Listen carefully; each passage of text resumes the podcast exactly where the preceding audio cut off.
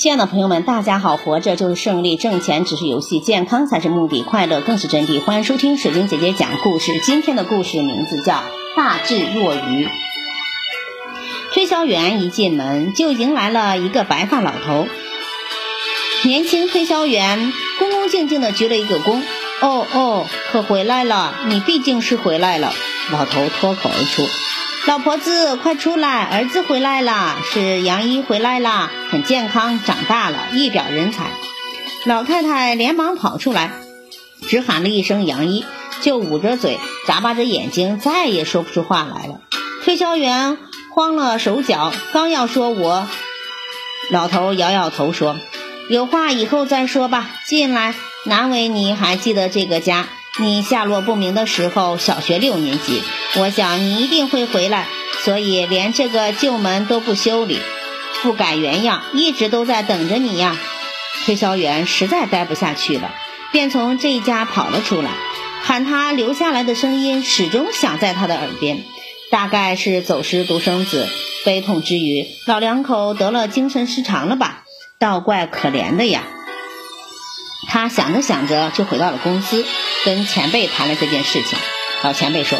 早告诉你就好了，那是小康之家，只有老两口，因为无聊，所以这样捉弄推销员的，上当了。好，我明天再去，假装是儿子，来个顺水推舟，伤伤他们的脑筋。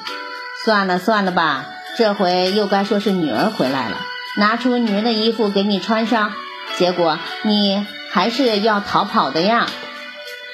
用这样的手段捉弄和对付难缠的推销员，不失为一种高明的手段。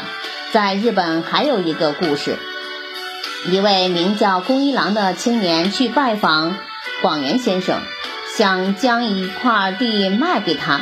广元听完宫一郎的陈述之后，并没有做出买或者不买的直接回答，而是在桌子上拿起了一些类似纤维的东西给宫一郎看，并说。你知道这是什么东西吗？他似乎瞬间忘记了宫一郎上门的目的。不知道，这是一种新发明的材料，我想用它来做一些汽车的外壳。广元详详细细地向宫一郎讲述了这些材料。广元先生共讲了十五分钟之后，谈论的这种新型汽车材质的来历和好处，又诚诚恳恳地讲了他明年的汽车生产计划。广元谈的这些内容啊。宫一郎都点头说听不懂，摸不着头脑。但广元的情绪感染了宫一郎，他十分的愉快。在广元送宫一郎时，顺口说了一句：“不想买那块地。”广元的高明之处在于，他没有一开始就回绝宫一郎。如果那样，宫一郎就一定会滔滔不绝地劝他买那块地。而广元采取了回避的态度，装作好像根本没有听懂宫一郎的话，没有给他劝说的时间，在结束谈话的时刻轻轻一举，不失为高明之法。装傻并不是真傻，而恰恰是一种高明的阴柔之道。它真正体现的是你的聪明和灵活。感谢收听，再见。